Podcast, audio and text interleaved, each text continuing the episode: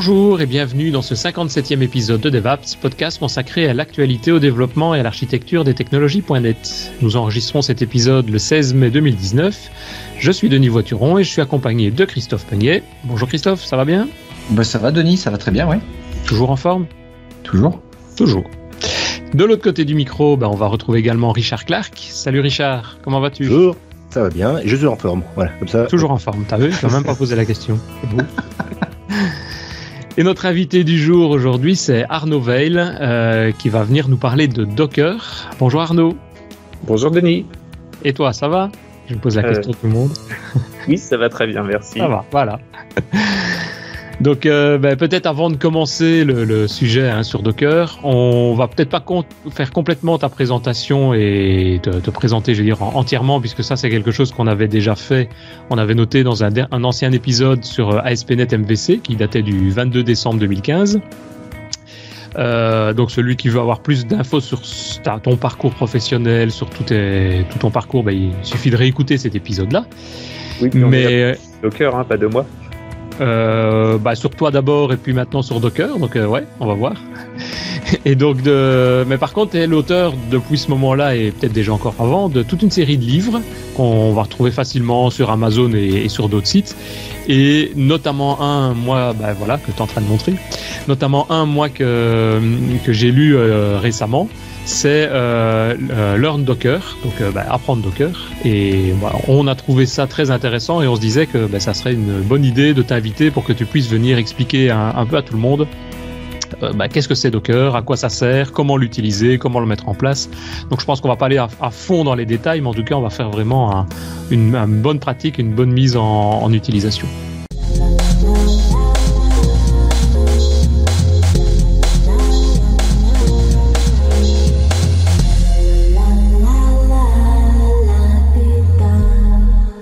Vas-y, on te donne la parole et, on va t'interrompre régulièrement comme on fait, euh, bah, comme on fait toujours.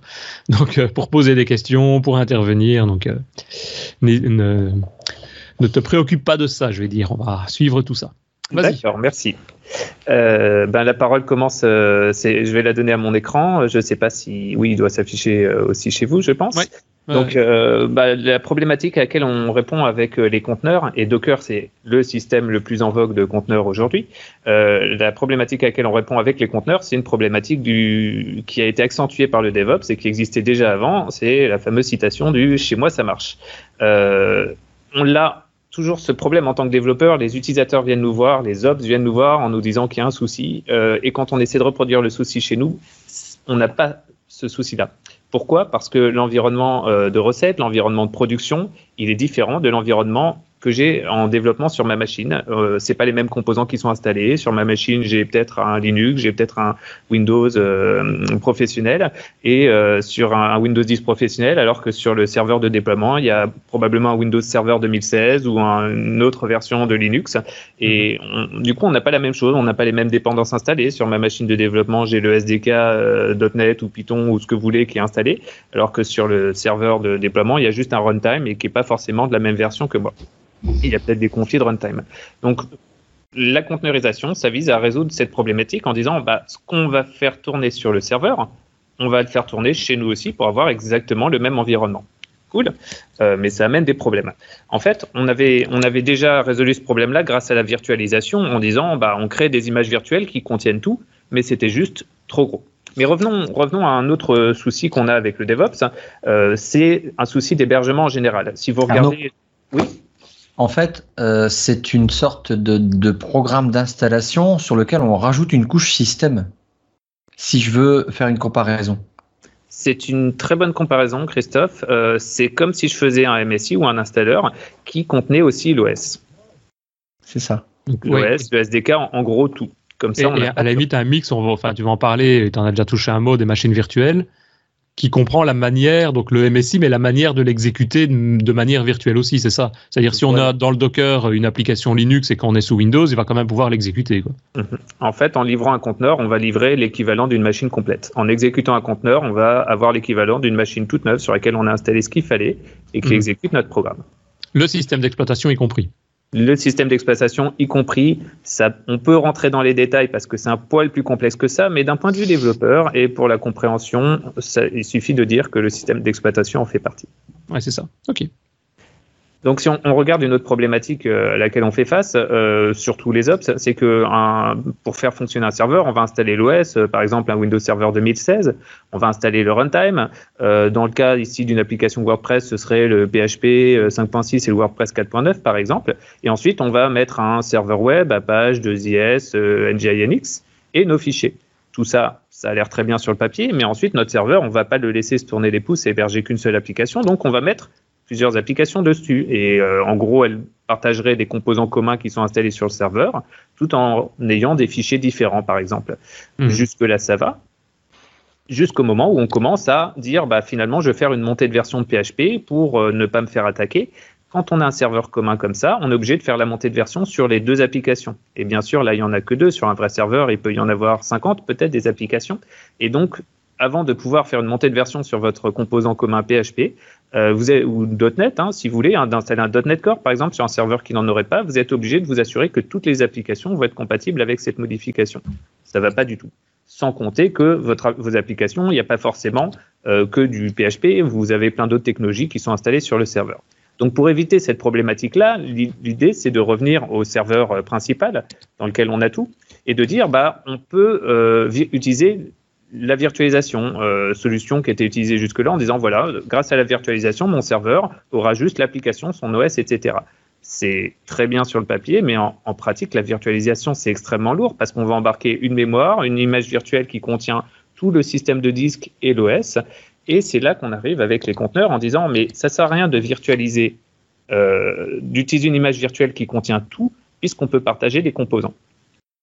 Dans Docker, ce qui va se passer, c'est qu'on va faire tourner nos applications sous forme de conteneurs. Les conteneurs, c'est les boîtes bleues ici. Donc mon application, de son point de vue, elle aura son WordPress à elle, son PHP à elle, son Apache à elle, son, ses, fichiers à elle, tandis qu'une autre application aura ici une version différente de WordPress et de PHP, et une autre application utilisera le runtime.NET Core, une autre utilisera le runtime.NET. Bref, chaque application va vivre sa vie. Et on pourrait se dire, OK, donc c'est l'équivalent de la virtualisation. Oui, en, usage et en compréhension, c'est l'équivalent de la virtualisation. Mais la différence avec les conteneurs, c'est que contrairement à une image virtuelle, une machine virtuelle, on va partager les ressources.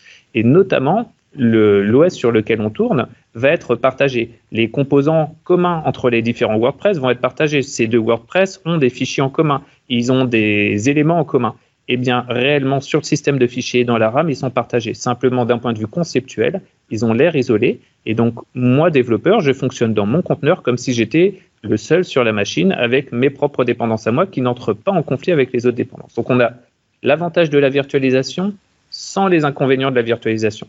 Un conteneur, concrètement, bien codé, il va prendre quelques mégas, quelques dizaines de mégas de RAM et euh, quelques pouillèmes de pourcentage de mon processeur et quasiment rien sur le disque. C'est ça. Donc toutes les données matérielles, toutes les ressources matérielles, elles vont pouvoir être partagées avec toutes les instances Docker qu'on va créer. Va pouvoir. C'est vrai qu'une VM, quand on crée une VM, on réserve, euh, imagine une machine virtuelle Windows, on va lui donner 4 gigas. Eh ben, les autres machines, elles ont, elles peuvent pas l'épuiser dedans. C'est 4 gigas pour une machine virtuelle, point. Et donc on en met 4-5 à la limite et, c'est tout. Alors sur mon serveur Docker, je vais avoir un serveur Docker dimensionné peut-être avec 4 Go, mais ces 4 Go vont être partagés entre tous les conteneurs et les conteneurs vont prendre 50 mégas, 20 mégas, 100 mégas, enfin mhm. ce qu'il leur faut simplement à eux pour exécuter l'application. Et c'est vrai qu'on en parlait donc dans l'épisode précédent avec Kubernetes ce qu'on expliquait, c'était ces petits conteneurs, ils vont pouvoir être démarrés avec Kubernetes de manière automatique, démarrer, arrêter en fonction des demandes et en fonction de la puissance souhaitée. Donc, euh, si ça fait quelques dizaines de mégas, on va pouvoir euh, en mettre 50 d'un coup quand on aura beaucoup de charges et puis redescendre et libérer de la ressource pour d'autres systèmes. Et donc, évidemment, des systèmes comme le cloud, euh, notamment Azure, je suppose qu'ils sont bien entendu intéressés par ce genre de, de solutions technologiques puisque ça évite de bloquer des ressources pour rien et ça permet de les libérer pour d'autres process qui vraiment tournent dans le système. Non, c'est pas mal. Je te remercie d'avoir parlé du cloud parce que cet ensemble de, de, enfin, ces conteneurs qui vont nous aider à résoudre des problématiques qu'on avait déjà ont été créés pour résoudre les problématiques apportées par le cloud, qui, qui ne fait qu'amplifier les problématiques qu'on avait précédemment, puisque quand je livre quelque chose pour le cloud, bah faut le faire passer par Internet, euh, faut le faire démarrer sur une machine euh, qui me coûte assez cher à l'usage, donc j'ai intérêt à mhm. la dimensionner le plus près possible des ressources réellement utilisées et avec une bande passante pour livrer mon application et mettre à jour mon application qui soit limitée. Donc on peut se permettre moins de choses horribles. Du coup, on a fait l'équivalent des VM avec des conteneurs qui est beaucoup plus petit. Et on a plein d'effets annexes qui sont permis par ça, c'est de gérer des choses qu'on ne gérait pas forcément avant. Par exemple, je suis Netflix, bah, j'ai plein d'utilisateurs, je ne peux pas me permettre d'avoir mon service qui tombe. Et donc, pour pas avoir mon service qui tombe, je vais faire de la répartition de charges entre plusieurs serveurs sur lesquels vont tourner mes applications et aussi pour pouvoir répondre à une demande de pic de charge, je vais m'amuser à approvisionner dynamiquement de nouveaux serveurs sur lesquels je vais lancer de nouvelles versions de mon application. Bah, tout ça, si je travaillais avec des VM, c'était trop lourd. Si je travaillais juste avec mes fichiers, avec les OS, c'était trop compliqué de mettre à jour des machines, de les démarrer, de, de livrer. Si je fonctionne avec des conteneurs, je suis juste sur la bonne taille. Je livre des conteneurs de manière très simple et très rapide, on va le voir, de manière très efficace. Et je m'assure que je peux en faire tourner 500 des conteneurs grâce à des outils comme Kubernetes. Mhm. Tu, le vends bien. Hein, là. ben, ouais, on va dire que j'ai pas d'action ni chez Kubernetes ni chez Docker, mais il me résolve mes problèmes concrets de, opérationnels euh, quand, quand, je fais de l'ops et mes problèmes de développeur quand je fais du développement. Donc forcément, je suis convaincu par cette technologie, mais c'est pour ça que je tiens à vous la présenter. C'est vrai que, enfin, t'en parleras peut-être après, donc dis-moi, euh, et on le mettra ce sujet-là plus tard, mais l'utilisation, je vais dire, de Docker en, production, l'utilisation réelle, elle se fait réellement parce que c'est quand même des technologies assez, assez jeunes. Donc, est-ce que vraiment il y a des grandes sociétés ou des, des sociétés qui travaillent avec Docker, qui développent avec Docker, qui mettent jusqu'à la production c'est uniquement réservé aux devs? Quelques grandes sociétés comme euh, Google, euh, Microsoft, euh, Netflix, enfin voilà, les services qu'on consomme au quotidien. quand c'est des petites applications, on peut encore se permettre, peut utiliser, on peut se permettre de pas utiliser les conteneurs. Mais mhm. dès que c'est des grosses applications qui sont dans le cloud, eh ben ça tourne sur du Kubernetes avec des conteneurs, histoire de répondre à la, au pic de montée en charge qu'il peut y avoir. Oui, c'est ça. Donc il n'y a plus de problème, je veux dire, on peut se lancer là-dedans. Euh, tous les, problèmes de jeunesse, logiquement, sont déjà passés, il y a des solutions. Et, oui, moi-même, j'utilise Docker euh, chez plusieurs clients depuis plus de deux ans, hein, donc, euh, et avec que des avantages, on va dire. C'est ça, globalement, ça marche bien. Quoi.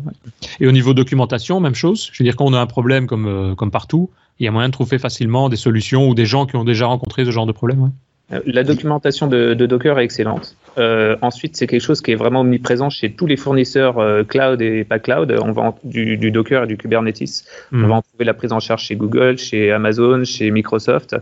c'est même intégré à Windows. Hein. Aujourd'hui, Windows Server 2016, c'est juste une case à cocher, le composant Docker, comme on a une case à cocher pour le composant 2IS. Ah ouais. Ok. Alors, juste euh, avant de, rentrer dans le concret, pour comprendre bien la philosophie de Docker, histoire de faire plus léger que des machines virtuelles, euh, l'idée des conteneurs, c'était simplement dire, bah, en fait, dans le transport maritime, on avait aussi ce souci de comment je fais pour livrer. On peut voir notre développeur ici avec tous ces trucs à livrer, ses dépendances, ses machins, puis l'autre développeur à côté qui a tous ces trucs à livrer, et puis un bateau euh, qui est notre serveur de production, dans lequel il y a des agencements qui sont pas forcément les mêmes d'un bateau à l'autre. Donc, avant, on avait le bateau qui restait à quai pendant deux jours, le temps de venir livrer tous les trucs et les charger dedans. Et le bateau partait. Et le commerce maritime a dit, mais ça, c'est complètement débile. Ce qu'on peut faire, c'est utiliser des conteneurs. Les conteneurs, bah, on les charge soit sur le quai, soit même au sein de l'entreprise. Euh, alors que le bateau n'est pas à le bateau il est en train de faire autre chose.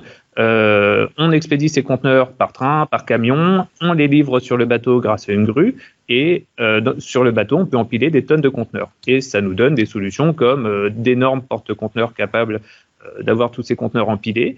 Et à l'embarquement et au débarquement, grâce à des grues, on peut s'amuser à mettre ça sur des camions, des trains c'est une des choses qui a permis l'essor du, commerce international. Et on a la même solution avec les conteneurs dans le monde du développement. L'analogie, c'est exactement ça. Moi, développeur, je vais créer mon conteneur. Concrètement, je vais créer une image du conteneur qui va contenir toutes mes dépendances, euh, l'OS que j'utilise, le runtime que j'utilise, mes fichiers, euh, le serveur de ZS, NGINX, Apache, et je vais livrer ça sur mon euh, bateau qui est mon serveur de production.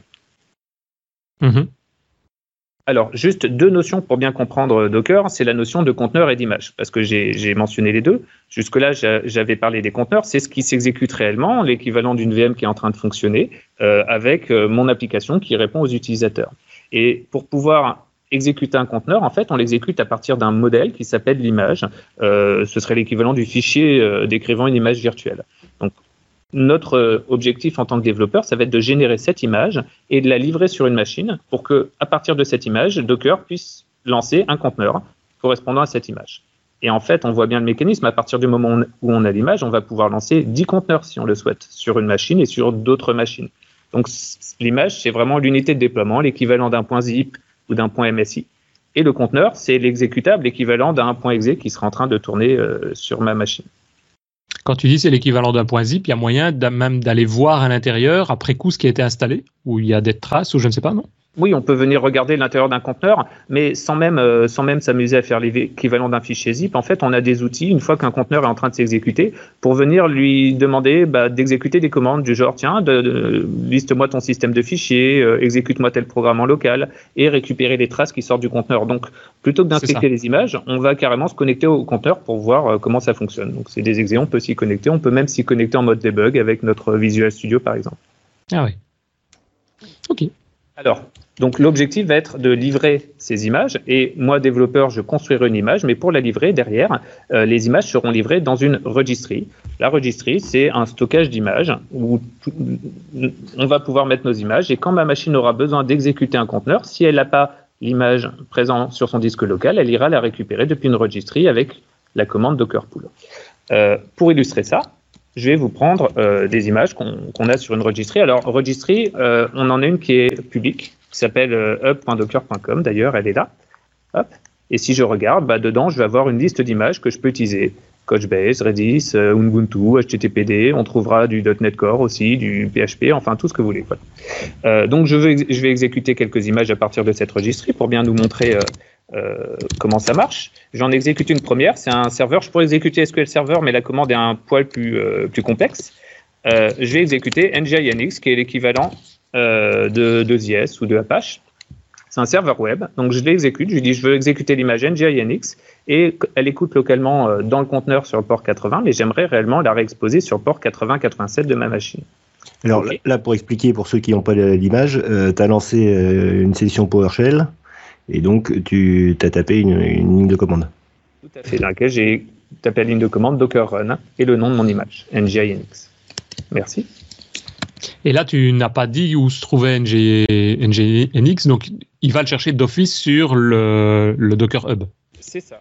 Et c'est ça qui se passe en fait. Euh, soit l'image est présente sur ma machine, elle est, le conteneur s'exécute instantanément, soit elle n'est pas présente et il vient la télécharger depuis la registry.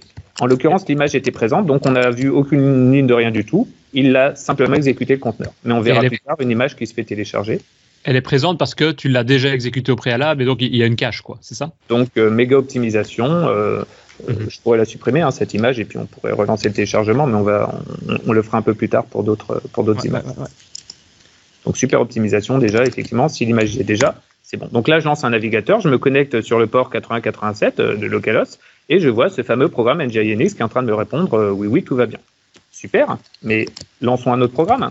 Euh, supposons que vous vouliez, vouliez euh, vous lancer votre petit cloud euh, privé parce que pour, pour, plein de raisons, pour héberger vos propres données. Ben, quand je vais dans le Docker Hub, je vois qu'il y a un petit cloud privé qui s'appelle Nextcloud.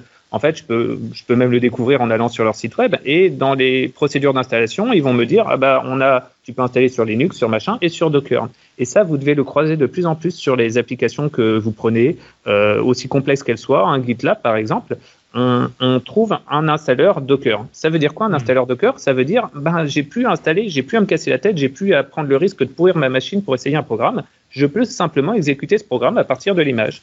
Donc on va relancer une commande Docker Run ici, mais je vais changer de port puisqu'on écoute déjà sur le port 8087, je vais dire sur le port 8088 et on va lancer l'image Nextcloud. Voilà, un petit cloud privé. Donc là, on a toute la, toute la trace d'initialisation de ce Nextcloud. Ce ne sont que des applications non graphiques du coup qu'on peut mettre à l'intérieur de, Docker, puisque c'est il y a que des lignes de commande, des commandes DOS qui passent, des, commandes terminales. Donc euh, on ne sait pas, ou peut-être pas encore, je ne sais pas, venir installer des applications qui vont avoir une exécution graphique. En l'état actuel, euh, effectivement, on a de l'entrée-sortie de texte et on peut se connecter au réseau, donc pour faire serveur par exemple. Il euh, faut dire que c'est quand même l'usage principal du cloud aujourd'hui. Euh, ceci dit, techniquement, rien n'empêcherait de faire des applications graphiques dont l'interface graphique s'exécuterait sur ma machine et tout le back s'exécuterait dans un conteneur. Je ne sais pas si c'est déjà réalisé ou pas. c'est juste pas quelque chose qui est vraiment demandé aujourd'hui.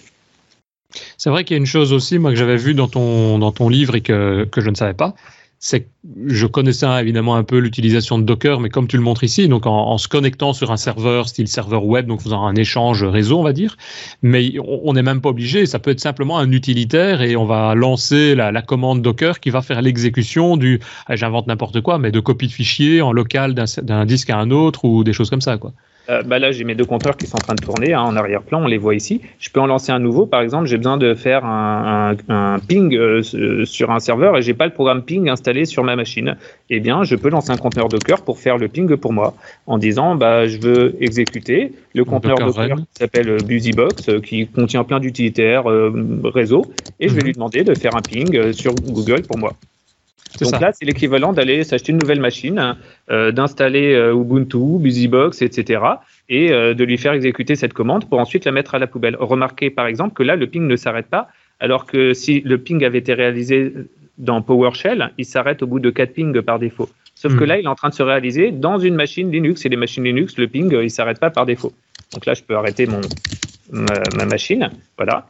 Et donc, j'ai mis à la poubelle cette machine qui était en train de faire le ping. Donc, si vous voulez installer n'importe quel outil hein, utilitaire, vous n'avez plus à l'installer. On lance euh, l'image euh, et un conteneur Docker pour exécuter cet utilitaire. Euh, d'ailleurs, il est en train de continuer, excusez-moi, il est en train de pinguer celui-là.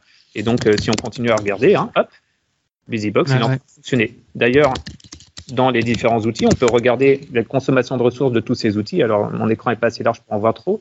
Et si vous regardez, ils, utilisent, là, mon BusyBox, il utilise 540 kilooctets de mémoire. Le serveur euh, Nextcloud, il utilise 77 mégas, c'est un gros serveur, et le NGINX 2 mégas. Donc niveau ressources, puis en CPU, on est à rien du tout. Là, c'est le, compteur qui est en train de pinguer, qui utilise 3%, euh, pardon, euh, 3 centièmes de pourcent de mon, de mon CPU. Et, et ces serveurs-là, je prends le cas d'un serveur web notamment, toi, quand tu, je veux dire, avec l'expérience, avec les développements que tu fais, quand tu vas euh, déployer une image Docker, tu vas utiliser quoi comme serveur web? Parce que si je me mets dans Azure, par exemple, bah, on a le serveur web fourni par Azure, équivalent d'IS. Avant, on mettait IS sur un serveur euh, physique. Ici, on a Kestrel qui va permettre de démarrer, mais c'est plus pour le développement. Mais est-ce qu'il est utilisable aussi dans des images Docker pour de la production? Ah oui, tout à fait. Moi, je, dans, dans le conteneur Docker, j'utilise Kestrel quand je fais de l'ASP.NET Core. Devant, en frontal, on peut lui mettre un autre, euh, un autre euh, serveur, par exemple 2IS, NGINX euh, ou Apache, mais c'est seulement pour des besoins du genre je veux faire reverse proxy, ou je mhm. veux, je veux faire de la répartition de charge, ou je veux gérer le certificat non pas avec Kestrel, mais avec mon reverse proxy. En, ça, en termes de perf, il n'y a pas de problème, quoi. Oui, utiliser un reverse proxy, il n'y a pas de, problème. Non, non, d'utiliser Kestrel, je parle. Oui, non, non bah, Kestrel est tout à fait adapté. Euh, en fait, les conteneurs, il faut comprendre que c'est des choses qui ont une durée de vie qui n'est pas forcément très longue. Euh, un conteneur, quand il est sous Kubernetes, même quand il est sous Docker, on peut lui dire restart always comme un service Windows, et donc s'il y a le moindre pépin, il est redémarré. On peut ah aussi demander au sein de Kubernetes que s'il dépasse euh, tant de mégaoctets de RAM ou de pourcentage de processeur, il soit redémarré aussi. et ah donc ça, ça, va permettre, avec par exemple Kubernetes, d'avoir des conteneurs qui ont juste Kestrel dedans, parce que bah, s'il redémarre toutes les heures, c'est pas très grave. Ouais, c'est ça, tout à fait. Et euh, pour aller au bout, de, ma réponse aussi, le reverse proxy lui-même, NGINX, 2IS, Apache, peut tourner lui-même dans un conteneur. C'est d'ailleurs ce que je fais aussi moi-même en production, de les faire tourner dans des conteneurs, toujours pour les questions de mise à jour, déploiement et de reproductibilité sur la machine. C'est mhm. chouette en tant que développeur de pouvoir avoir la même architecture réseau, reverse proxy et application qu'on a sur le serveur de production. Donc là, si je retourne à, celui que j'avais lancé, mon Nextcloud, je commence à, plus savoir les ports que j'ai assignés, mais le Nextcloud est en train d'écouter sur le port 80-88. Si je reprends mon navigateur et que je le pointe vers le port 80-88, et eh ben maintenant j'ai mon serveur Nextcloud qui est euh, prêt à l'emploi, qui me dit OK, euh, crée-toi un compte administrateur, on va l'appeler euh, admin. Qui me dit dans quelle base de données veux-tu stocker les données, un SQLite local ou un Postgre ou etc. Si je prends un Postgre, il faudra lui donner la chaîne de connexion. Oui, c'est ça. Ça, c'est aussi une question. Toutes les données en elles-mêmes, on ne les sauvegarde pas en général à l'intérieur de l'image Docker, puisque si elles s'arrêtent, forcément, elles seront plus là. Quand elles redémarrent, ça sera vide. Donc, on a quoi? On a toujours une base de données sur le côté pour enregistrer, pour persister les données? Alors, bah, comme les applications avant. Euh, on a le choix pour euh, stocker nos, données. On peut les stocker dans un système de fichiers ou on peut les stocker dans autre chose, euh, un serveur de base de données, un cache distribué Redis ou autre, ou un service SaaS, pardon, IaaS comme un service PaaS, Azure, Google, Amazon, etc. L'idée, c'est que on a de la flexibilité. Docker, par défaut, si je commence à lire et écrire des fichiers, il les lit et les écrit au sein du conteneur Ce qui fait que ça marche. Et là, mon Nextcloud, il marche sans lui donner de système de fichiers sur ma machine physique. Mais si on veut persister les données qui sont écrites dans ce conteneur, on peut très bien utiliser la notion de volume Docker en disant, bah, en fait, ce que tu crois, ce qui est écrit par le conteneur dans tel répertoire, réellement, tu vas le mapper sur un répertoire de ma machine physique pour que les données soient persistées entre deux redémarrages du conteneur. Ah Et en fait, cette notion de volume permet de mapper ça sur n'importe quoi. Une fois qu'on va tourner dans Kubernetes, on va pouvoir dire, bah, en fait, le volume que croit voir Docker et que croit voir ce conteneur, réellement, il va être mappé sur euh, une, un Azure File Storage, par exemple, pour avoir de la persistance encore, euh, encore meilleure. Mhm. Donc là, ça fonctionne par défaut, mais je pourrais utiliser un volume persistant. Et donc, on a vraiment un petit, euh, un petit cloud privé ici dans lequel on peut venir se stocker nos données, rajouter des applications, bref, je ne vais, pas faire le tour de Nextcloud, mais en fait, avec ça, je pourrais venir euh, euh, exécuter euh, n'importe quelle image Docker et on a à peu près tout qui existe dans les images Docker aujourd'hui. Et tout ça, mon NGINX qui continue à fonctionner, c'est-à-dire que là, tous ces conteneurs sont en train de tourner sur ma machine. Donc, ils sont, ils sont là, ils sont en train de tourner. Je vous propose de continuer parce que du coup, on voit que c'est vraiment sympa d'exécuter des conteneurs, ils sont récupérés depuis la registry, très bien, mais comment on crée des images qui vont permettre au reste du monde d'exécuter les conteneurs correspondant à nos applications? Alors, en fait, ça se, passe de manière simple. Pour créer un conteneur Docker, euh, pour créer une image Docker, on va euh, utiliser la commande Docker build en lui fournissant un fichier Dockerfile, qui est un simple fichier texte qui va décrire ce qu'il doit y avoir dans mon image de conteneur. Là, on a un exemple extrêmement simple qui consiste à dire, bah, je voudrais une image que je vais fabriquer à, partir de l'image WordPress 4.9, PHP 5.6 Apache, qui contient déjà tous ces composants. Je vais venir lui rajouter, grâce à la commande copy, les fichiers qui sont dans le répertoire local sur ma machine pour les mettre au sein du conteneur euh, dans le répertoire qui sera vu comme var 3w HTML par le conteneur. Et ce qui est très sympa, c'est que la commande from, elle peut faire référence à un OS, je veux du Ubuntu machin, je veux du CentOS machin, mais elle peut aussi faire référence à une autre image. Et en l'occurrence, ici, je fais référence à une image qui elle-même a fait référence à du Ubuntu, par exemple, en lui rajoutant ah bah exécute-moi la commande apt-get WordPress, apt-get Apache, apt-get PHP, les différentes commandes de paramétrage, les bonnes variables d'environnement, bref, tout ce qui va bien pour que on ait déjà cette chaîne installée. Autrement dit, on a ce système de Lego où une fois qu'on s'est construit une image qui va bien, on peut la réutiliser pour en dériver de nouvelles images, un peu comme avec l'héritage de classe. Mhm. Donc j'ai ce fichier Dockerfile et à partir de ce fichier Dockerfile, j'exécute ma commande Docker build qui va me créer une image. Donc l'image, on pourra l'exécuter en tant que conteneur. Super. Eh bien, allons-y. Je vais créer une application ASP.NET Core et créer une image pour cette application, puis lancer un conteneur correspondant. Pour ça, je prends mon Visual Studio. Je vais créer un nouveau projet, une application .NET Core. Hop. On va l'appeler très bien, on va l'appeler Web Application 1. Tu prends .NET Core, mais tu aurais pu prendre n'importe quelle application. C'est parce qu'ici, c'est un conteneur Linux, je suppose, euh, qui va exécuter ça. Exactement. Au final, la seule chose qui va faire que je vais transformer ça en une image Docker, ce sera un simple fichier Dockerfile qui dit ce qu'il faut faire. Et donc, ça aurait pu être une application Python, Java, PHP. Euh, D'ailleurs, euh, si ces problématiques sont toutes dans mon livre, en gros, il y a une vingtaine de pages dans le livre qui montrent les fichiers Dockerfile adaptés à chaque, à chaque technologie de développement pour, pour venir containeriser ces, ces développements. Donc là, je prends .NET Core parce que euh, on a déjà fait du .NET Core ici euh, euh, sur DevApps, donc ce, sera pratique. je vais simplement décocher la case HTTPS parce que j'ai pas envie de m'embêter avec un certificat pour cette démonstration et je garde mhm. cette case cochée, activer le support Docker. Elle est cochée à partir du moment où on a Docker installé sur la machine. Accessoirement, pour pouvoir faire mes démos, si vous voulez refaire ça chez vous pouvez refaire ça chez vous. Tout ce qu'il faut, c'est installer Docker Desktop. Docker Desktop, ça permet d'avoir bah, Docker et même un Kubernetes en fait sur sa machine locale. Il est gratuit. Il y a juste à avoir euh, Hyper-V installé sur la machine et activé. Donc ça, ça demande un Windows Enterprise euh, actuellement ou un Windows Server. Un Windows Enterprise, donc un Windows 10 Pro, euh, c'est pas suffisant? pardon, Pro ou Enterprise, n'importe quoi. Ah oui, ok. Pas un Windows, un Windows pas, Pro. Pas familial, quoi.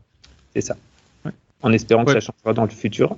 Parce qu'il euh, utilise les mêmes paramètres que, euh, comment, que Hyper-V pour la virtualisation, c'est ça, hein, je pense. Que Hyper-V, tout à fait. Donc je vais créer mon application ASP.NET Core, à part ça, rien de spécial. Et le Docker Hub qui, qui, référence tous les projets. Donc là, tu crées un compte pour avoir bah, toutes les, je veux dire, les images préexistantes. Maintenant, tu vas pouvoir toi-même pouvoir euh, y placer tes propres images, celles qu'on va créer ici, on va pouvoir la publier dedans. Et c'est d'office toujours public, ou il y a moyen de demander ça pour que ce soit privé? Dans ce Docker Hub, d'ailleurs, on voit les images que j'ai publiées ici, dans, ce, dans un compte Learnbook que j'ai créé. Euh, ça peut être public ou privé, les images qu'on met dedans. Si, simplement, si on crée des images privées, il va falloir commencer à payer à l'usage du nombre d'images privées qu'on met. En public, c'est entièrement gratuit et limité. En privé, il faut commencer à payer. Ceci dit, le Docker Hub n'est qu'une registry. Des registries, il y en a des milliards. Hein. Par exemple, dans Azure, on a la Azure Container Registry. Je vais dans Azure, je fais New Azure Container Registry et ça y est, j'ai ma registry à moi qui est opérationnelle dans laquelle je peux stocker mes images sans payer à l'usage, simplement en payant le, fait d'avoir une registry. Je peux même lancer une registry Docker en tant que conteneur Docker. Docker Run Registry et j'ai une registry sur ma machine qui, qui, a du Docker. Donc, je peux facilement me créer une registry n'importe où dans mon entreprise ou sur ma machine locale euh, grâce au simple fait que c'est une image, c'est une image en fait la registry. oui, c'est un peu comme euh, le, même principe que NuGet où on, peut créer soi-même son propre repository. C'est exactement ça. La, la registry euh, Docker, c'est comme un repository NuGet de package. Alors, donc j'ai mon application. On ne va pas euh, s'amuser à coder une application ASP.NET Core simplement pour euh, montrer que c'est bien euh, la mienne. Je vais rajouter dans, oui, non, dans la page index. Je ne sais pas pourquoi je vais dans le layout. Hop, simplement un petit titre en disant.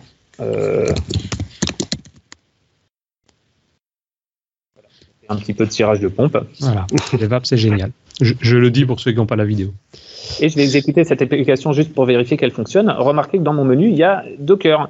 Il me propose pour moi d'exécuter les commandes Docker build et Docker run, si j'y connais rien à Docker, pour l'exécuter au sein de Docker, et j'aurai même droit de mettre un point d'arrêt pour aller débugger au sein de mon conteneur Docker. Mais avant de dockeriser, on va déjà l'exécuter en local avec Kestrel. C'est ça ici, donc tu choisis derrière le menu euh, Play, le menu d'exécution, tu avais bah, soit IIS comme on l'avait avant, comme tu dis, l'application web, donc euh, Kestrel, et maintenant il y a le Docker. Ça veut dire là qu'il va utiliser l'image, mais quelle image? Parce qu'on n'a pas choisi d'image particulière, que ce soit un Linux ou autre chose, si? Excellente question. En fait, une image qu'il va créer euh, la première fois que je vais compiler mon application grâce à ce fameux fichier Dockerfile qu'on va voir dans quelques instants. Mais il a choisi lui-même, euh, enfin c'est Microsoft qui a choisi une image qui pour lui convient bien et qui contient le, tout ce qu'il faut pour, pour euh, .NET. Exactement. Et on va, en, on va en voir les détails dans, dans pas longtemps, mais en gros c'est une image qui contient le runtime.NET. Ouais, c'est ça. Et, et, quoi, il y a un Windows euh, léger ou un Linux en dessous? Un, alors celle-là, par défaut, un Linux. Ceci dit, il en existe plusieurs versions. Il y a des images avec Windows, il y a des images avec Linux. Si, si, tu avais été attentif, Denis, tu aurais vu au moment de la création du projet que tu pouvais choisir l'OS. C'est vrai. Ah oui, ok. Alors en fait, là, ça soulève un, point qui est extrêmement important. Je fais un, petit aparté dans cette démo. C'est que on a dit les conteneurs, c'est de la virtualisation légère. On a l'impression d'avoir l'OS dedans, mais en fait, on ne l'a pas puisque l'OS est partagé entre tous les conteneurs qui vont tourner. D'un point de vue développeur, ça va rien changer. J'ai dit pour quasiment tout ce qu'on va faire parce que toutes nos dépendances et notre OS, on aura l'impression d'être dedans. Mais au moment d'héberger le conteneur, en fait, l'OS sur lequel on peut exécuter le conteneur dépend de l'OS qu'utilise le conteneur. Et donc, on a deux grands mondes. On a des conteneurs qui ont été faits pour Windows et des conteneurs qui sont faits pour Linux. Un conteneur qui a été fait sur Windows doit tourner sur une machine Windows et un conteneur fait pour Linux doit tourner sur une machine Linux. Ceci dit, c'est pas exactement vrai. Si vous regardez mon Docker Desktop ici, j'ai le choix de dire ah, je veux passer à des conteneurs Windows. Actuellement, je suis en conteneur Linux. Pourquoi? Parce que les conteneurs Windows, ils s'exécutent directement sur mon OS. Les conteneurs Linux, ils s'exécutent dans une machine virtuelle dans Hyper-V. Donc c'est juste pour récapituler, au moment de créer mon conteneur, si je choisis Linux comme plateforme cible, il faudra soit avoir un Windows qui contient un Linux dans une VM ou qui l'émule, mhm. soit, euh, soit, euh, soit avoir un Linux. Et si je prends des conteneurs Windows, bah, il faudra un Windows pour l'exécuter ou alors une machine qui fait tourner une machine virtuelle avec euh, Windows dedans. Ouais, c'est ça, ok.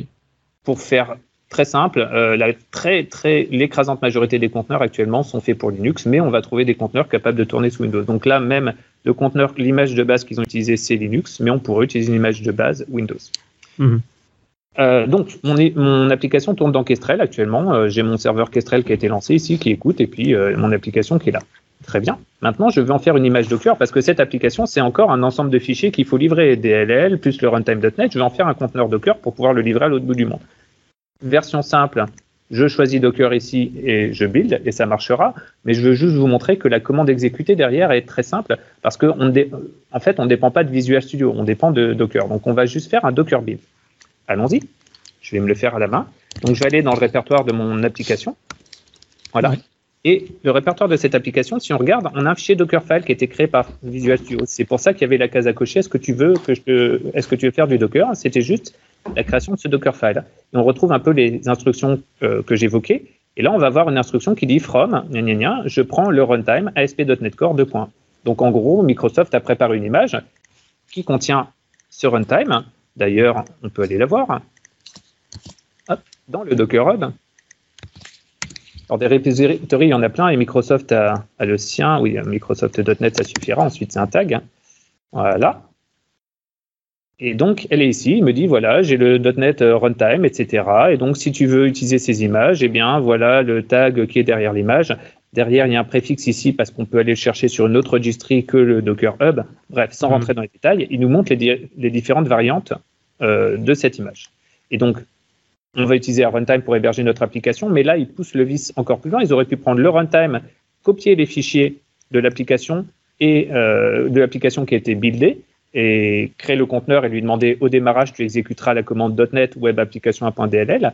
Sauf qu'ils poussent le, le vice encore plus loin en disant, mais la génération de l'application, on va la faire au sein de Docker. C'est-à-dire, au lieu de builder sur ma machine qui contient le SDK .NET, .NET Core, on va utiliser un conteneur Docker qui contient le SDK .NET 2.1, .NET Core, pour builder l'application.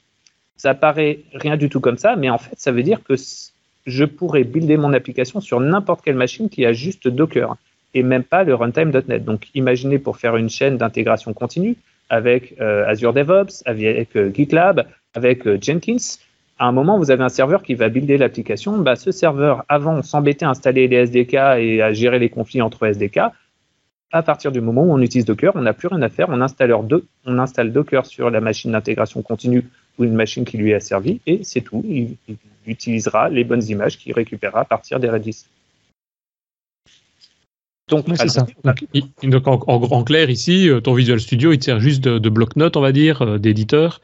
Et la compilation, euh, elle va se faire vraiment dans un autre fichier Docker qui va télécharger ou qu'il aura déjà en local si c'est pas par le Et donc, 24 gigas le bloc-notes, hein, quand même.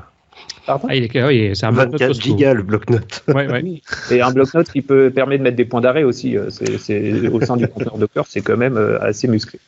Donc j'ai encore besoin de Visual Studio ou Visual Studio Code qui est capable de faire ça aussi. Donc on va générer euh, l'image Docker. Donc pour ça, c'est la commande Docker build. Et je vais lui donner un petit nom. Je vais dire que je l'appelle learnbook slash dev apps un point euh, et on va lui donner un numéro de version 1.0 et on va lui dire simplement à partir de quel fichier on va builder parce que là c'est un peu mal foutu leur Dockerfile donc je suis obligé de lui dire que c'est à partir du, euh, du fichier qui est dans web, web application 1 Dockerfile. Ah, même en étant dans le dossier web application, il ne le trouve pas tout seul. Oui, parce qu'ils ont prévu qu'on pouvait avoir plusieurs projets au sein de la solution. C'est pour ça que je suis obligé de rajouter ça. Mais regardez ce qui, ce qui se passe. En fait, il est en train d'exécuter toutes les commandes qui étaient dans le Dockerfile en mais il les exécute au sein de Docker. Et là, notamment, il est tombé sur la commande euh, .NET Restore, dans laquelle il est voilà .NET Publish, dans laquelle il a fait un restore. Il est venu récupérer les packages Nugget mhm. et euh, bref, il a exécuté toutes ces instructions, mais au sein d'un conteneur Docker. C'est-à-dire que n'importe quelle machine qui a Docker, je lui exécute cette cette instruction-là avec le fichier Dockerfile et tous les fichiers de ma solution en fait, et il peut me builder l'application. Toujours est-il que je me retrouve avec une nouvelle image, Learnbook, que je peux maintenant utiliser. Si je fais Docker Run, la même commande qu'on avait utilisée pour lancer euh, Nextcloud ou NGINX, mais je vais l'utiliser pour mon application en disant on va écouter sur le port 8092 euh, avec l'image Learnbook DevApps 1.0. Il se trouve où cette image? C'est un fichier qui se trouve en local pour le moment sur ton PC. C'est un ensemble de, on va dire un fichier, euh, un ensemble de fichiers en local, en fait, qui est dans la registrie locale. Dans un dossier de Docker, quoi. Oui, c'est-à-dire que là, en fait, euh, je vais lancer un autre PowerShell pour ça, mais en fait, on peut faire un Docker image ls pour lister toutes les images. Et là, on va en voir euh, pas mal qui sont sur ma machine, dont on retrouvera mon image DevOps. C'est ça, mais c'est pas un fichier où je peux pas faire copier-coller. Euh, c'est pas un gros zip et je la prends. Quoi. Si je veux faire un backup de ça, c'est pas comme ça. Oui, non, c'est pas comme ça que ça se passe, mais à la rigueur, on peut, on peut à n'importe quel moment détruire toutes les images qui sont là-dedans. On s'en fiche un peu, c'est juste temporaire. C'est en fait, c'est un cache local d'image. Si l'image n'est pas présente chez moi, euh, elle sera téléchargée depuis le Docker Hub. À, oui, à condition de l'avoir placée sur le Docker Hub, ce qui n'est pas encore le cas ici. Ici, tu l'as compilée. Elle est sur le Docker Hub. C'est ça. En tout cas, elle s'exécute. Et je lui ai dit d'écouter, euh, ça y est, j'ai déjà oublié sur quel port j'étais en train d'écouter. 8092. Euh, ici, 8092. Voilà, donc on va aller la, la requêter. Donc euh, localhost 8087 et 8092. 8092. Et oh, fantastique, j'ai mon application qui tourne. Comme tout à l'heure, vous me direz, donc il n'y a rien de nouveau, sauf que là, elle est exécutée par Docker. Et c'est mhm. la différence par rapport à avant où je l'exécutais sur ma machine qui avait le runtime.net. Là, je l'exécute en tant que conteneur Docker. Donc, elle se comportera de la même manière quand elle sera euh, de l'autre côté d'Internet à s'exécuter dans Azure ou sur une autre machine. On a une idée du poids de cette machine? Dans les statistiques, tu as euh, cette information-là? Oui, je, l'ai. Alors, euh, si on toc, déjà en exécution, combien elle, combien elle me pompe cette, cette machine?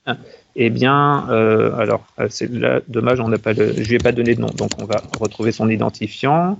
Celle-là, .NET, voilà, son identifiant c'est ECBBB. Donc si on regarde, elle est à 4, 4 euh, centièmes de pourcent de mon processeur et 33 mégaoctets. Euh, ça, 33 mégas, Donc extrêmement petit. Quant au poids physique sur le disque, hein, c'est avec la commande Docker ImageLS. On va se retrouver en haut. Hop. Elle est par ici. Voilà, Learnbooks DevApps. Il me dit qu'elle fait 257 mégas. Mais alors ça, c'est un peu du pipeau. En fait, elle fait au maximum 257 mégas, parce que pour ça, Docker est pas mal. 257 euh, mégas, réellement, c'est la taille de ce truc-là, ASP Netcore Runtime. Mais s'il a déjà, et plus 1 ou 2 mégas pour les fichiers de mon application, mais s'il a déjà ce runtime dans une autre image qui a déjà été référencée, eh bien, en fait, ma nouvelle image ne fait pas réellement 257 mégas, elle fait juste les pouillèmes de mégas correspondant à ce que je viens de créer. Ouais, c'est ça. Il peut se partager des morceaux communs d'images sur lesquels tu t'es basé. Exactement. Donc, si sur le serveur où je déploie, il y a déjà une image qui hmm. utilise ça, eh bien, en fait, euh, le déploiement de l'application va se faire en quelques mégaoctets. Ouais, c'est ça. Ouais. OK. Donc, ça y est, j'ai créé une image qui est en local et euh, que je peux exécuter à loisir pour lancer plein de conteneurs. Si je relance euh, ma commande Docker Run, je peux me lancer un deuxième conteneur exécutant cette application. Super, mais c'est pas le but. Le but du jeu, c'est de pouvoir livrer ça à l'autre bout du monde pour l'exécuter, on a dit dans le cloud notamment, mais euh, sur n'importe quel serveur qui a Docker. Donc on l'a compris, j'ai fait mon Docker build pour créer une image. Et bien maintenant, cette image, il faut la livrer comment? Bah, Dans une registry. Par exemple, le Docker Hub, mais ça peut être ma registry privée. GitLab intègre une registry. Euh, dans Azure, on a la Azure Container Registry. Bref, dans une registry. Et pour livrer dans une registry, on a deux choses à faire. La première, c'est Docker Login pour se loguer sur la registry, s'identifier. Et la deuxième, c'est Docker Push pour envoyer l'image. Et là hmm. aussi, le Docker Push est optimisé il n'enverra pas les morceaux d'image qui sont déjà sur la registry. Donc là, je vais publier sur le Docker Hub. Il y a de grandes chances qu'il y ait déjà le ASP.NET euh, Runtime euh, dedans. Donc il ne va pas publier les 250 mégas de mon image. Il va publier que 1 ou 2 mégas correspondant à la différence par rapport à l'image de base. Ouais, c'est vraiment la différence. Ça fait penser un peu, je trouve, à un module de type Git, où tu as même d'ailleurs les mêmes identifiants pour, euh, pour savoir ce qui existe, donc les, les identifiants uniques de, dans ce cas-ci d'image ou du code. Et donc, il va vraiment envoyer la différence, les derniers, les derniers commits, entre guillemets, qui auraient été effectués sur l'image. Exactement. On voit que c'était fait par des développeurs, c'est bien. Par des développeurs et pour des développeurs, même, euh, même euh, des Français à la base, si je ne m'abuse. Ah oui. Alors, ils sont partis aux États-Unis parce qu'ils n'ont pas eu le, de budget en France quand ils sont sortis d'Epitech. C'est ça. Ah oui. Ben oui, comme tu vois, euh, c'est le problème de l'Europe, ça. Ils ont levé 80 millions de dollars en arrivant à la Silicon Valley. Donc, un claquement de doigts. En France, on a dit non, c'est pas intéressant votre truc. Et je pense qu'ils en vaut beaucoup plus. Il y avait l'écosystème des, des utilisateurs aussi. Euh, peut-être qu'il n'y avait pas assez d'entreprises intéressées en France à l'époque pour, pour utiliser Docker euh, qui ont dû dire euh, c'est quoi votre truc oh ouais, mais moi je livre très bien mes applications. Ouais, maintenant, euh, dans le monde dans lequel on est, ils auraient pu faire ça, techniquement, je vais dire, de le faire bah, ici, en France, et de le déployer même de manière mondiale aux mêmes entreprises qu'ils ont, qu'ils ont fait au, niveau des États-Unis. Je sais pas, je pense qu'il y a une culture différente aussi. C'est vrai. Alors, vas-y. Pousse-nous l'image. Dans le Docker Hub pour que le monde entier puisse déployer mon application. Donc pour ça, je fais simplement Docker Push avec le nom de mon image. Et si vous regardez là, il est en train de pousser quelques mégas, 2 mégas, et pour toutes les autres, il dit ah bah c'est bon, je les ai déjà retrouvés. il les a retrouvés sur une autre image que j'avais déjà publiée qui utilisait du ASP.NET Core.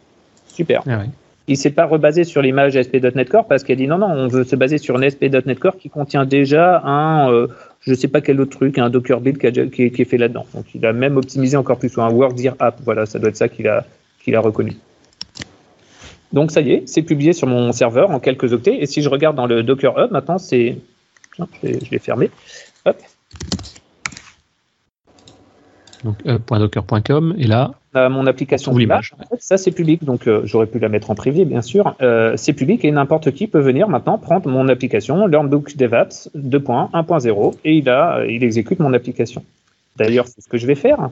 Je Maintenant, je t'interromps juste deux secondes. Euh, Richard parlait tout à l'heure de Nuget. Dans Nuget, quand tu as publié, tu sais plus l'effacer puisque d'autres personnes sont censées, enfin, peuvent l'utiliser. Ici, l'image que tu as créée, si tu dis non, il y a un problème ou tiens, elle doit passer privée, tu sais le faire aussi oui, bien sûr. Alors, c'est dans là, ici, on peut s'amuser à supprimer complètement le repository. On peut supprimer des tags aussi. Mais effectivement, c'est pas, c'est juste pas recommandé. C'est un peu comme une API. Une fois qu'elle est là, c'est pas une bonne idée de la supprimer. Oui, parce que s'il y en a d'autres qui l'utilisent, euh, ça va planter chez eux aussi, du coup. Tant pis pour Par contre, je peux facilement la remplacer par une autre. Je pourrais rebuilder une version 1.0 et la livrer c'est pas très malin non plus parce que se dire que deux personnes qui exécutent la 1.0 euh, auront des versions différentes et quand ils m'appelleront en support, je serai un peu embêté. Mais je peux mhm. en écraser une euh, par une nouvelle qui serait corrigée. En tout cas, la registry va elle stocker euh, côte à côte tous les tags que je publie. Là, j'ai choisi 1.0, mais je peux choisir n'importe quel autre tag. elle va les stocker côte à côte pour tous mes, mes, utilisateurs qui ont les versions différentes. Donc, on a une gestion du versionning qui est intégrée aussi. Et ce qui permet, moi, je, oui, euh, ce qui permet aussi euh, de façon très simple de pouvoir, euh, là je vois, j'ai actuellement un problème avec une application, on est obligé de remonter dans le temps pour savoir où est-ce qu'on avait eu le problème. Ben, on peut remonter la version 3, la version 2, la version 1 en, moins de 5 secondes quoi, avec, avec cette, cette possibilité. C'est ça, Docker Run, et on change juste ici le tag qu'on veut exécuter. D'ailleurs, si sur vos machines il y a un Dook à Docker, en exécutant cette commande maintenant, Docker Run, vous avez l'application qui exécute sur votre machine. Mais plutôt que de vous la faire exécuter chez vous, je vais carrément demander au cloud de l'exécuter, puisque c'est un peu pour ça qu'on utilisait notre euh, technologie de conteneur, pour se simplifier le cloud. Et donc, je vais demander euh, par, hasard à Azure de m'exécuter ce conteneur. Donc, on a plusieurs possibilités pour exécuter des conteneurs dans Azure. La première, c'est Azure Container Instances, où on lui dit, bah voilà, tu m'exécutes cette image, Learnbook DevOps, et il vous l'exécute, il vous demande de choisir quelle taille de VM vous utilisez, et vous lancez votre conteneur dessus c'est bien pour essayer, mais on peut faire un peu plus avancé en disant bah, plutôt que d'avoir une VM qui fait tourner mon compteur, j'aimerais bien avoir euh, une VM qui fait tourner tous mes conteneurs. Ou faire encore mieux, dire bah, plutôt que d'avoir une seule VM qui, si elle meurt, fait mourir tous les compteurs, j'aimerais avoir deux ou trois VM qui sont en train de tourner et sur lesquelles on répartit nos conteneurs. Comme ça, s'il y a une des VM qui, qui meurt, bah, la répartition des utilisateurs seront répartis sur les autres VM qui sont en train de, s'exécuter. Euh, mhm. Histoire d'avoir vraiment cette euh, stabilité, on dira que quand on lancera notre Docker Run Learnbook DevOps, en fait, on n'en lancera pas un de compteur, on en lancera trois si on a trois VM, un sur chaque VM avec répartition des utilisateurs entre ces VM. Ça paraît super horrible, ça paraît super compliqué, mais en fait, on a un outil pour ça qui s'appelle Kubernetes. Parce que là, on passe dans le monde de l'orchestration de conteneurs.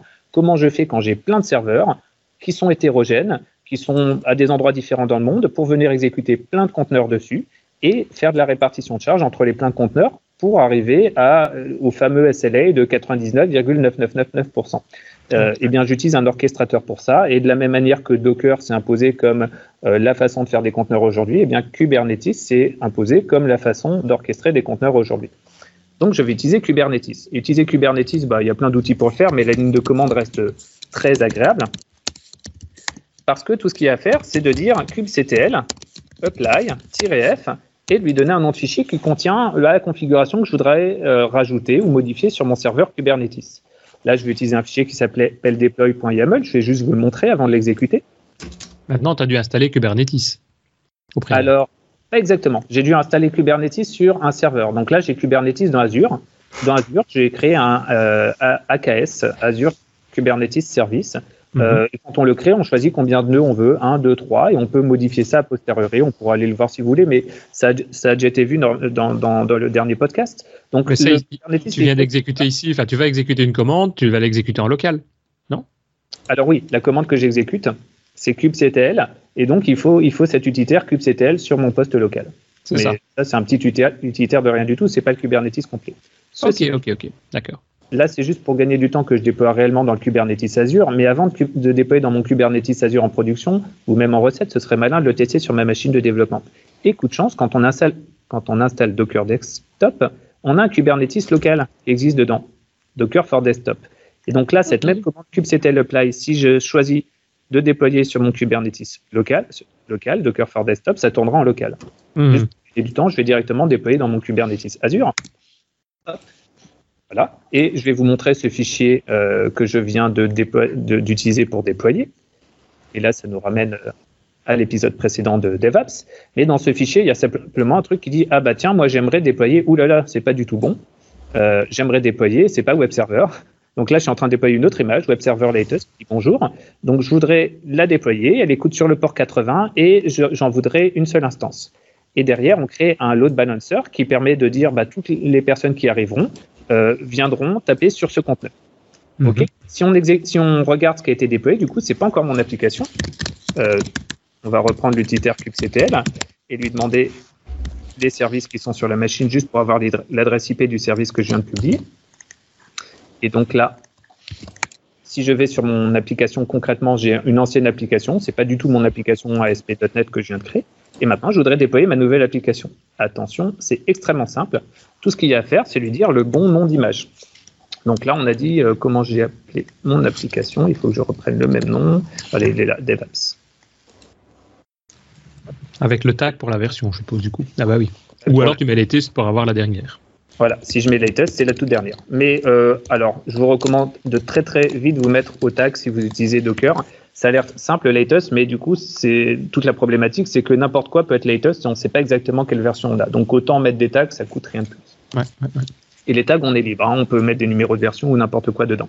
Donc là, je suis en train de dire, bah voilà, je voudrais déployer celui-là, et puis tant qu'à faire, j'aimerais en avoir deux instances, parce que comme ça, la stabilité de mon application sera bien meilleure. Et euh, vous l'aviez vu euh, à l'épisode précédent avec kubectl, j'ai pas besoin de lui donner des, instructions, je lui donne juste l'état dans lequel je veux arriver. Il va s'occuper de tout. Là, il m'a dit OK, je me suis occupé de tout. Et si je regarde avec euh, kubectl ce qui est en train de tourner, les compteurs qui sont en train de tourner, getpods, il est en train de me créer deux conteneurs. En fait, là, pour la stabilité, il y a l'ancien conteneur qui est en train d'exécuter l'ancienne application toute pourrie et il crée les deux nouveaux conteneurs en téléchargeant, si je rafraîchis, il est en train de télécharger en fait la nouvelle image.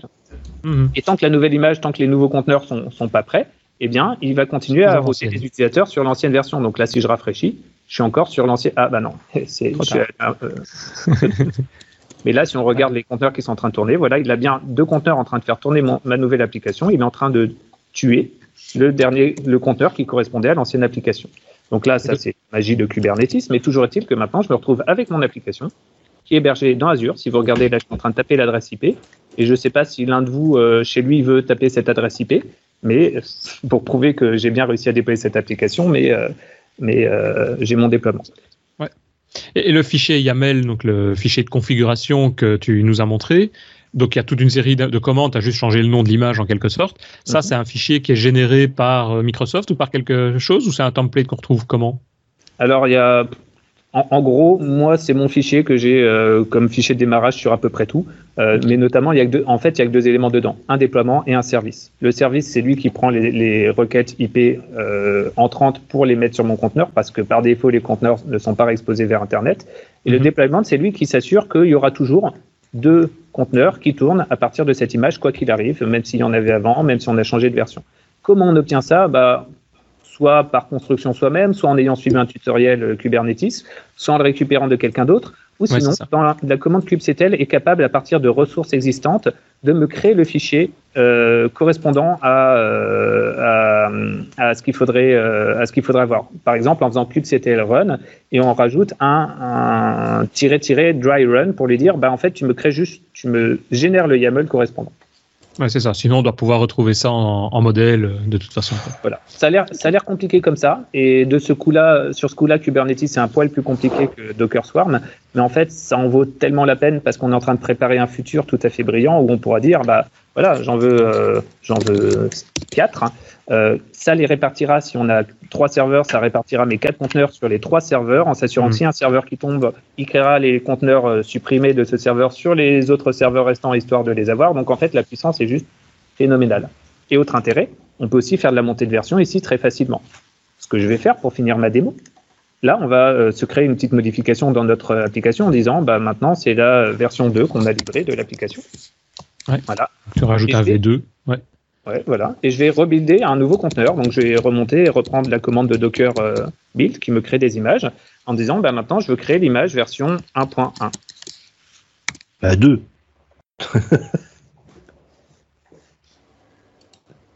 euh, ouais. 1.2, tu disais? Non, je disais 2.0. Oui, 2.0, soyons fous. Oui, c'est vrai, je l'ai appelé 2 en plus dans mon truc. Donc je rebuild et remarquez que le, build est extrêmement performant parce qu'il dit j'utilise le cache, j'utilise le cache. En fait, pour toutes ces commandes, il voit que les fichiers n'ont pas changé, donc il n'a pas besoin de régénérer cette partie de l'image. Il va juste commencer à la régénérer à partir du moment où on aura copié tous les fichiers et on voit bien du running parce que là, les fichiers sont différents. Et donc, en fait, même le mécanisme de build au sein de Docker est extrêmement efficace. D'ailleurs, je dis qu'il est efficace, mais il n'a pas. Voilà. Et donc, j'ai mon image qui est en local sur ma machine. Je pourrais faire un Docker run pour vérifier qu'elle fonctionne, mais là, j'ai extrêmement confiance. Et donc, je vais juste faire un Docker. Docker push. C'est ça, j'ai bien. Je vois qu'au moins Christophe a suivi. Ouais. Et là, toujours mon mécanisme efficace. Combien il a poussé? 2,8 mégas. Et le reste, c'est déjà sur le serveur. Vous voyez la rapidité. Et du coup, maintenant, je vais pouvoir dire dans mon fichier, dans mon manifeste de paramétrage Kubernetes, je veux du 2.0 et j'en veux quatre instances. Mhm.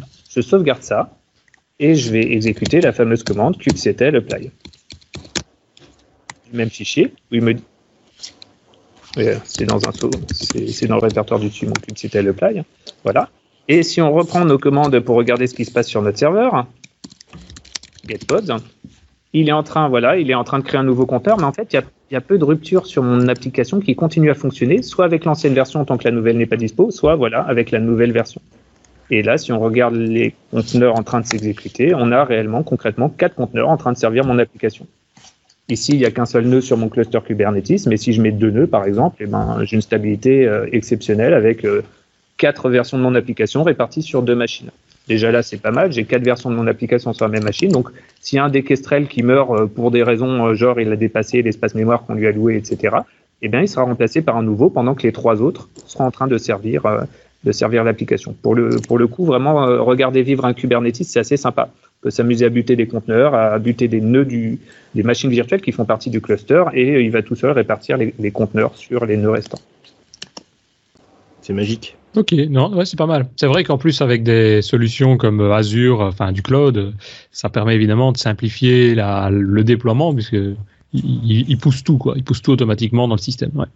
En fait, c'est un des gros intérêts en fait euh, avec Docker et derrière Kubernetes, c'est qu'ici on n'est plus dépendant que de quoi que ce soit. J'ai déployé dans Azure, mais si demain je veux passer sur euh, Amazon, sur Google, ou que je veux déployer sur mes machines à moi physiques, euh, j'ai 10 Raspberry qui me servent à rien, je les mets dans un cluster Kubernetes pour avoir une machine super puissante finalement et exécuter mes conteneurs dessus au sein de mon entreprise. Eh bien, j'utilise exactement les mêmes images venant du même Docker Hub, les mêmes commandes pour déployer dessus, et j'aurai pas de surprise. Donc en fait, tout ça, ça nous donne finalement les un ensemble d'outils pour répondre aux problématiques du DevOps d'aujourd'hui.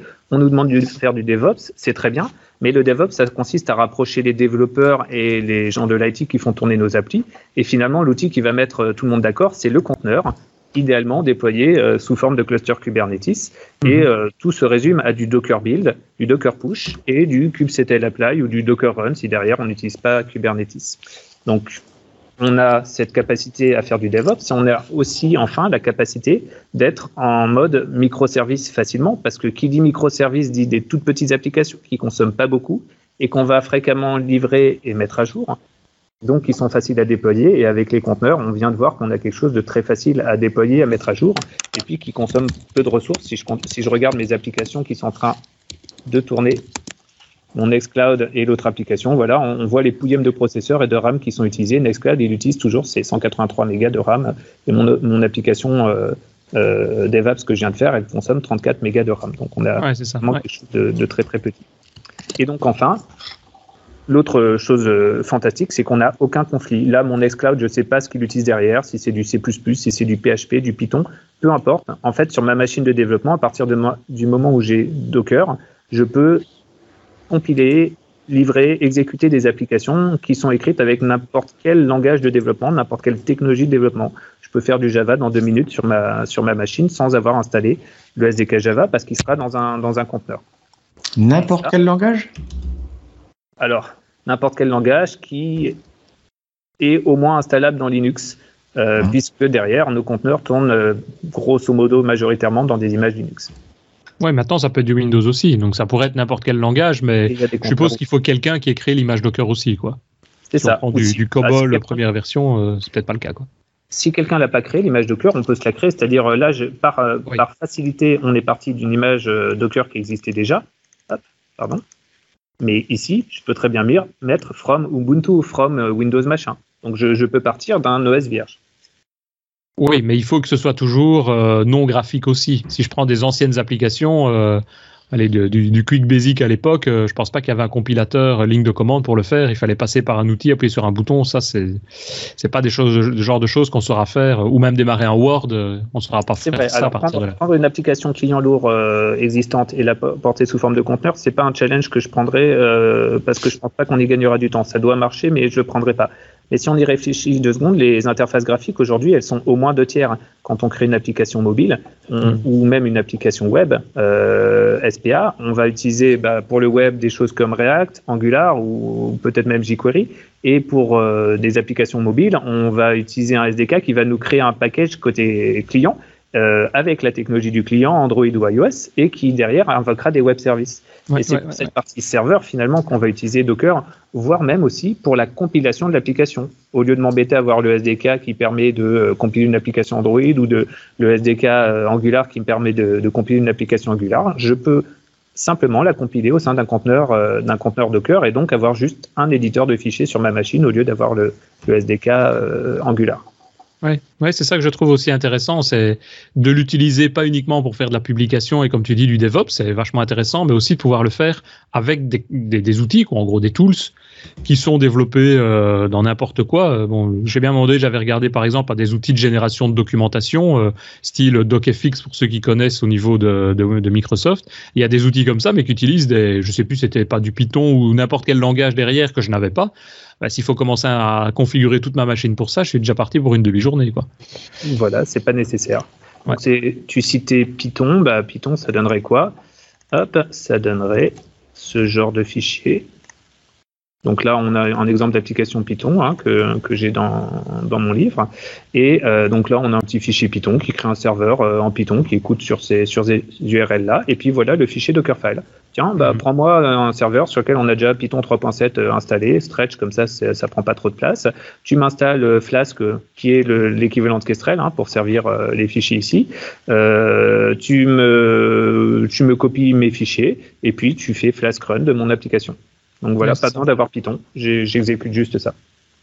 Ouais, c'est ça. Bah c'est ça qui est également évidemment intéressant, c'est cet aspect ouverture et d'avoir un peu n'importe tout, enfin tous les outils qu'on veut, n'importe quoi, directement disponible et directement accessible. Il faut évidemment juste installer euh, Docker, donc Docker Desktop, c'est ça? C'est ça. Donc euh, sur du Windows ou du, ou du, Mac, on a Docker Desktop. Sur du Linux, c'est Docker Engine. Ouais, c'est ça.